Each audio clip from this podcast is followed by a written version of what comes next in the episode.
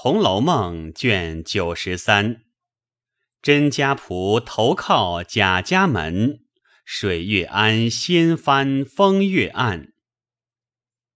却说冯子英去后，贾政叫门上的人来吩咐道：“今儿林安伯那里来请吃酒，知道是什么事？”门上的人道。奴才曾问过，并没有什么喜庆事。不过南安王府里到了一班小戏子，都说是个名班儿。伯爷高兴，唱两天戏，请相好的老爷们瞧瞧，热闹热闹。大约不用送礼的。说着，贾赦过来问道：“明儿二老爷去不去？”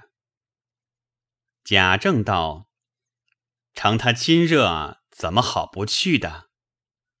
说着，门上进来回道：“衙门里书办来请老爷明日上衙门，有堂派的事，必得早些去。”贾政道：“知道了。”说着，只见两个管屯里地租子的家人走来。请了安，磕了头，旁边站着。贾政道：“你们是郝家庄的？”两个答应了一声。贾政也不往下问，竟与贾赦各自说了一回话，散了。家人等秉着手灯送过贾赦去。这里贾琏。便叫那管租的人道：“说你的。”那人说道：“十月里的租子，奴才已经赶上来了。原是明儿可到，谁知京外拿车，把车上的东西不由分说都掀在地下。奴才告诉他，说是府里收租子的车，不是买卖车。”他更不管这些，奴才所以先来回报，求爷打发个人到衙门里去要了来才好。再者，也整治整治这些无法无天的差役才好。也还不知道呢。更可怜的是那买卖车，客商的东西全不顾，掀下来赶着就走。那些赶车的，但说句话。打得头破血出的，贾琏听了，骂道：“这个还了得！”立刻写了一个帖儿，叫家人拿去，想拿车的衙门里要车去，并车上东西若少了一件是不依的。快叫周瑞。周瑞不在家，又叫旺儿。望儿晌午出去了，还没有回来。贾琏道：“这些王八羔子，一个都不在家。他们中年家吃粮不管事，因吩咐小厮们快给我找去。”说着，也回到自己屋里睡下不提。且说林安伯第二天又打发人来请。贾政告诉贾赦道：“我是衙门里有事，脸儿要在家等候拿车的事情，也不能去。倒是大老爷带宝玉应酬一天也罢了。”贾赦点头道：“也使得。”贾政遣人去叫宝玉，说：“今儿跟大爷。”到林安伯那里听戏去。宝玉喜欢的了不得，便换上衣服，带了贝明、扫红、除药三个小子出来见了贾赦，请了安，上了车，来到林安伯府里。门上人回进去，一会子出来说：“老爷请。”于是贾赦带着宝玉。走入院内，只见宾客喧甜。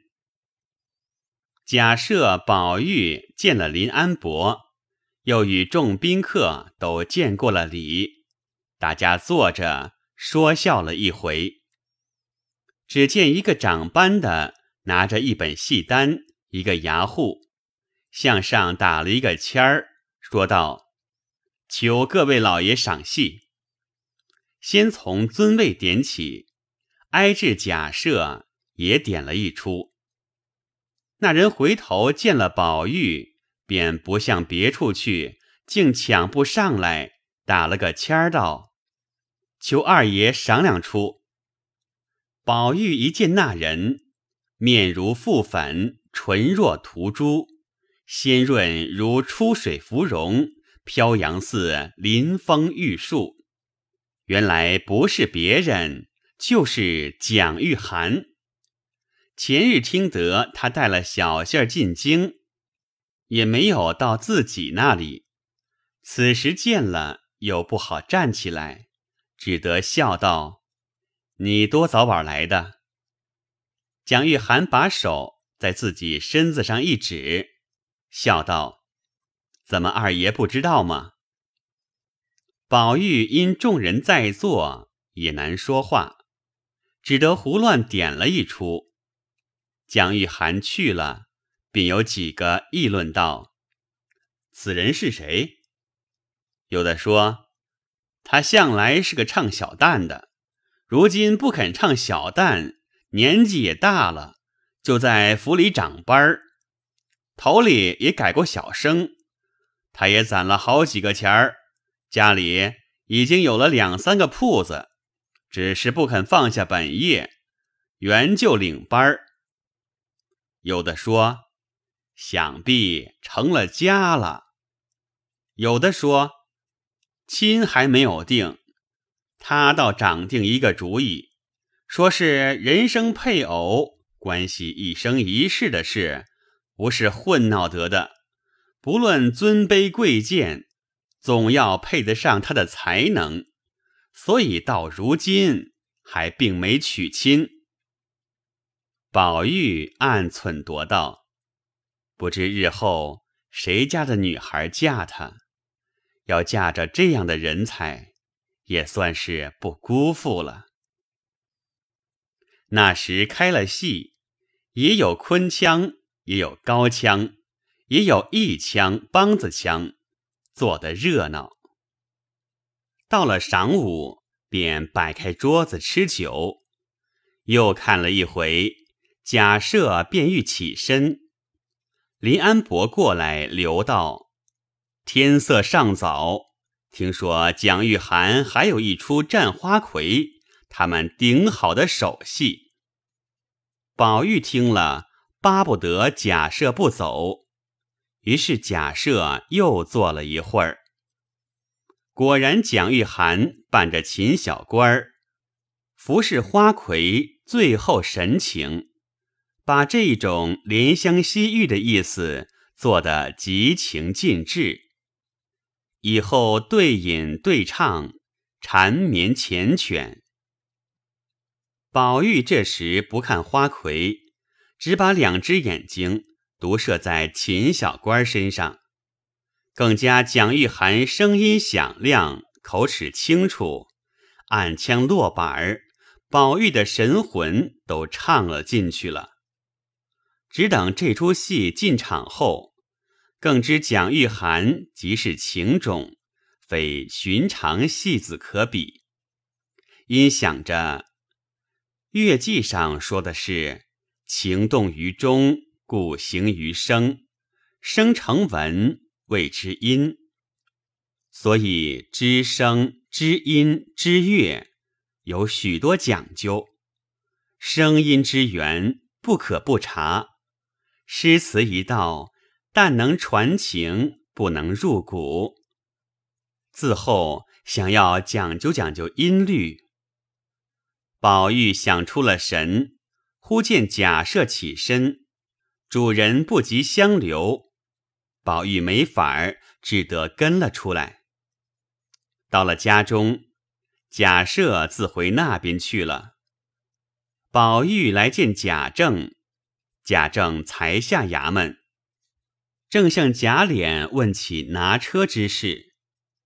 贾琏道：“今儿叫人拿帖儿去，知县不在家，他的门上说了，这是本官不知道的，并无牌票出去拿车，都是那些混账东西在外头撒野挤额头。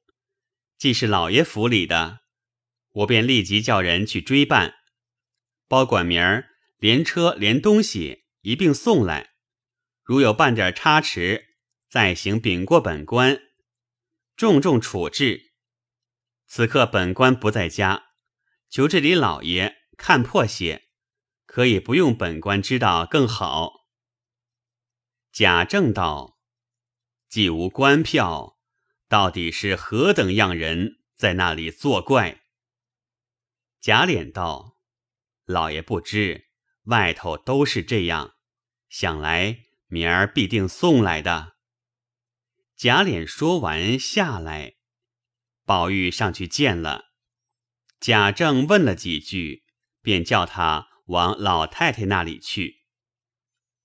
贾琏因为昨夜叫空了家人，出来传唤，那几人多已伺候齐全。贾琏骂了一顿，叫大管家赖生将各行当的花名册拿来。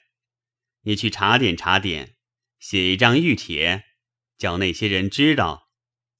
若有并未告假、私自出去传唤不到、贻误公事的，立刻给我打了，撵出去。赖生连忙答应了几个事，出来吩咐了一回，家人各自留意。过不几时，忽见有一个人。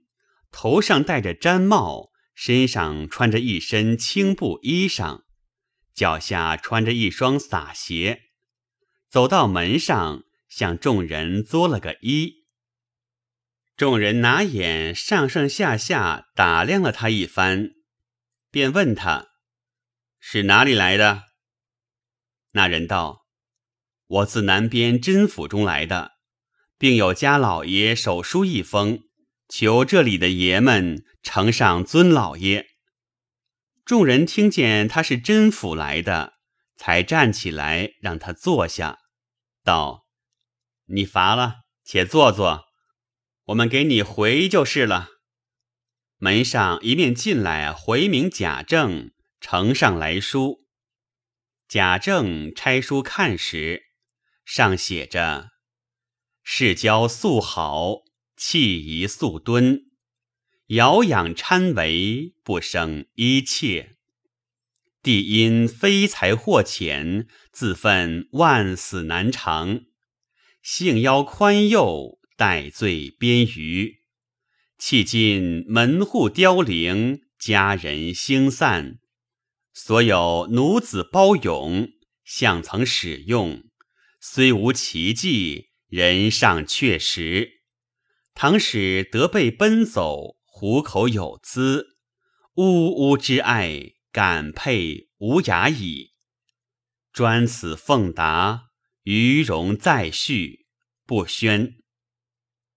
贾政看完，笑道：“这里正因人多，真假倒见人来，有不好却的。”吩咐门上。叫他见我，且留他住下，因才使用便了。门上出去，带进人来，见贾政，便磕了三个头，起来道：“家老爷，请老爷安。”自己又打个签儿，说：“包勇，请老爷安。”贾政回问了甄老爷的好。便把他上下一瞧，但见包勇身长五尺有灵，肩背宽肥，浓眉暴眼，柯额长髯，气色粗黑，垂着手站着，便问道：“你是向来在甄家的，还是住过几年的？”包勇道：“小的向在甄家的。”贾政道：“你如今为什么要出来呢？”包勇道：“小的原不肯出来，只是家爷再次叫小的出来，说是别处你不肯去，这里老爷家里只当原在自己家里一样的，所以小的来的。”贾政道：“你们老爷不该有这事情。”弄到这样的田地，包勇道：“小的本不敢说，我们老爷只是太好了，一味的真心待人，反倒招出事来。”贾政道：“真心是最好的了。”包勇道：“因为太真了，人人都不喜欢，讨人厌烦是有的。”贾政笑了一笑，道：“既这样，皇天自然不负他的。”包勇还要说时，贾政又问道：“我听见说，你们家里的哥儿不是也叫宝玉吗？”包勇道：“是。”贾政道：“他还肯向上巴结吗？”包勇道：“老爷若问我们哥，倒是一段奇事。哥的脾气也和我家老爷一个样子，也是一味的诚实。从小只管和那些姐妹们在一处玩。老爷太太也狠打过几次，他只是不改。那一年太太进京的时候，哥儿大病了一场。”已经死了半日，把老爷几乎急死，庄果都预备了。幸喜后来好了，嘴里说道：“走到一座牌楼那里，见了一个姑娘，领着她到了一座庙里，见了好些柜子，里头见了好些册子。又到屋里，见了无数女子，说是多变了鬼怪似的。”也有变作骷髅的，他吓急了，便哭喊起来。老爷知他醒过来了，连忙调治，渐渐的好了。老爷仍叫他在姐妹们一处玩去，他竟改了脾气了。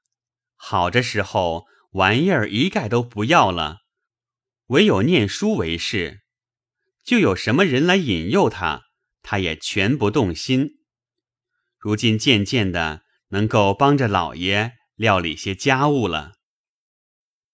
贾政默然想了一回，道：“你去歇歇去吧，等这里用着你时，自然派你一个行刺。”包勇答应着退下来，跟着这里人出去歇息，不提。